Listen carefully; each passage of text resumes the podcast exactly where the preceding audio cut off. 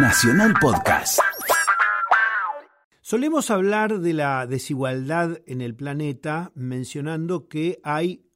alrededor de mil millones de personas que en, el mundo son eh, indigentes, que no consumen la cantidad de calorías necesarias para que su cuerpo se mantenga bien. Solemos cada tanto, sobre todo a fin de año, los periodistas hacer mención a quiénes son las personas más ricas, es decir, quienes están exactamente del otro lado, los mega millonarios. Y cuando se habla de los cambios tecnológicos, de los cambios culturales, de paradigmas, quizás quiénes son las cinco personas más ricas del planeta, según la lista de la revista Forbes, nos ayude a entender algunas tendencias del siglo XXI. La primera fortuna es la de Bill Gates, el, el creador de Microsoft, pero si uno piensa quiénes son los cuatro que lo siguen, tres también son del mundo digital. Warren Buffett, Jeff Bezos y Mark Zuckerberg. El único que sale de esa lista entre los cinco más importantes que no está dedicado al negocio tecnológico es un gallego, literalmente gallego, no un español, sino Amancio Ortega, el creador de las tiendas Sara, que logró con eh, diseños de moda muy originales y precios muy bajos, establecer una cadena en todo el mundo que se ha convertido en un furor. Pero claro, de algún modo el hecho de que el diseño de indumentaria esté también entre los lugares más requeridos, nos está hablando de un mundo en el cual, en primer lugar, de las principales fortunas se van alejando aquellos jeques árabes, los petroleros, que desde la crisis del petróleo de 1973 se convertían en las estrellas porque compraban líneas aéreas, bancos, inversiones inmobiliarias, se entrelazaban con empresarios e industriales europeos y norteamericanos. Ahora el mundo digital ha creado de una manera completamente diferente a la percepción de la ganancia por la explotación del trabajador, por lo que eh, se llamó desde la creación del concepto de plusvalía por parte de Carlos Marx la ganancia empresarial como aquel plus que los trabajadores dejaban en manos de los dueños de los medios de producción. Ahora no es así los creadores de redes, de mm, diseños de mm, software, son las personas que ganan dinero y de una manera diferente. Fíjense que la mayoría de las aplicaciones que tenemos en los celulares suelen ser gratuitas y sin embargo también forma parte de información que se conoce ahora este año la inversión publicitaria en medios de comunicación tradicionales, radiales, gráficos, televisivos, es un poquitito menor de la inversión publicitaria en medios digitales. Es decir, que lo que hoy te ofrecen estas personas a las que yo les hacía mención, empezando por Bill Gates, esas personas están percibiendo fortunas que les permite ser los megamillonarios más grandes del planeta a partir de mecanismos de percepción donde no es el usuario, no es entre comillas el cliente el que paga, sino son las otras grandes compañías o los pequeños consumidores que se valen de redes por las cuales pagan por los servicios, quienes están creando estas fortunas. Empezar por esto parecería una tontería si no nos mm, dirigimos rápidamente al escenario de la Argentina.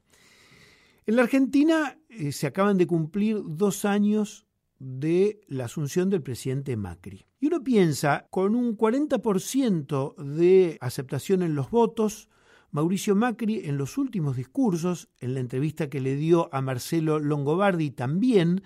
ya está hablando de cinco años y no de cuatro años. Es decir, para cualquier observador político, cuando un presidente supera lo que es su propio mandato, el que le hemos dado los ciudadanos, lo hayamos votado o no, ya está eh, sugiriendo que se va a presentar a la reelección. Y cuando uno habla con cualquier figura política de Cambiemos, te dicen, bueno, Mario en la provincia, Horacito en la ciudad y Mauricio en La Nación es la fórmula ganadora para 2019. Las evidencias respecto de que el Frente Cambiemos pasó del discurso de unir a los argentinos y combatir la pobreza a promover unas reformas que son regresivas claramente, la reforma previsional, la reforma fiscal y la reforma laboral no favorecen a los sectores más desposeídos, sino que por el contrario tratan de promover seguridad jurídica para el gran capital, estímulos políticos para eventuales inversionistas, con el sacrificio de jubilados, de trabajadores en blanco y promesas a quienes forman parte de esa inmensa masa de trabajadores informales, de personas que perciben la jubilación mínima y de personas que están ahí gravitando entre la línea de la pobreza y lo que ha crecido ostensiblemente, que es la línea de la indigencia. Es decir, aún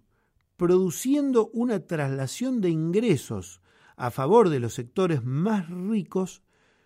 este gobierno ha logrado consolidar una base social y política. Escucho a muchos colegas, muchos amigos que dicen, bueno, tienen un blindaje judicial y mediático. Bueno, probablemente lo tengan porque indudablemente defienden a los sectores empresariales que tienen medios de comunicación muy concentrados en la Argentina y por supuesto a jueces federales que indudablemente tienen negocios que van más allá de eh, las tradicionales alianzas con eh, agentes de inteligencia, con estudios de abogados que representan a grandes compañías. Hay algo más. Hay un cambio de paradigma en el mundo que hace que un megamillonario como Donald Trump se convierta en alguien que irrumpe en la política por fuera del Partido Republicano, eventualmente se presentó por el Partido Republicano, pero él no era un tradicional candidato de ese partido conservador y por supuesto logró imponerse al Partido Demócrata. Hay una ruptura de la política tal como se la entendió en el siglo XX y va de alguna manera en correlato también a que ya las industrias con chimeneas, a que ya la idea del trabajo registrado y de la creación de empleos tal como la hemos conocido quienes llevamos algunos años, pero como todavía se enseña en el ámbito académico, eso se ha roto. La pregunta, y esta es la última reflexión que, quiero hacer, es si el hecho de que la mitad de la gente que cruza la avenida 9 de julio vaya mirando su teléfono móvil en vez de mirar si algún automovilista lo puede pisar, indica que estamos intoxicados no solamente porque ha crecido la cantidad de alcohol y la cantidad de drogas tradicionales y de drogas sintéticas, sino también que estamos de algún modo intoxicados de esta novedad para la cual nadie nos preparó, que es vivir el mundo digital de una manera disruptiva.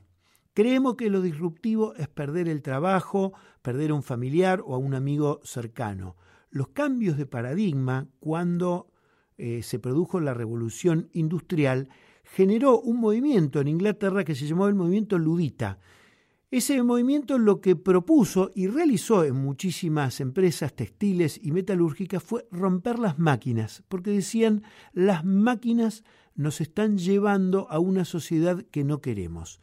Pues bien, ahora no rompemos los teléfonos celulares. Cruzamos la avenida 9 de julio sin mirar a ver si algún colectivo o algún automóvil nos puede pisar. La cantidad de personas que están en la línea de la pobreza, y esto no es una profecía, es simplemente una lectura de lo que puede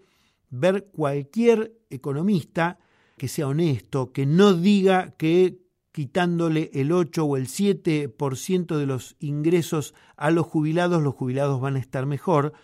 Reitero, cualquier economista sabe que lo que le espera a los trabajadores registrados y no registrados es continuar con el ajuste, no solamente porque bajan sus salarios, sino porque aumentan los impuestos y porque aumentan las tarifas. La desprotección al eh, mundo del trabajo, al mundo previsional, al mundo que tiene el amparo del Estado, va increyendo. ¿Podremos decir es necesario debatir a fondo la reforma previsional? Bueno, yo digo es probable, pero ¿por qué cuando en el mundo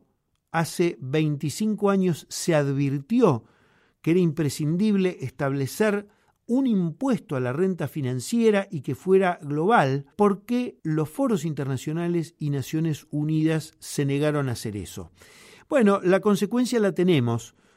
Desde la crisis de 2008 no resuelta hasta ahora, ha crecido de modo exponencial el dinero, tanto bancarizado como el dinero negro. Ha crecido de forma exponencial la elusión de impuestos, como se llama a estos mecanismos que los grandes estudios de abogados llaman para evitar que no pagar impuestos sea ilegal, pero también ha crecido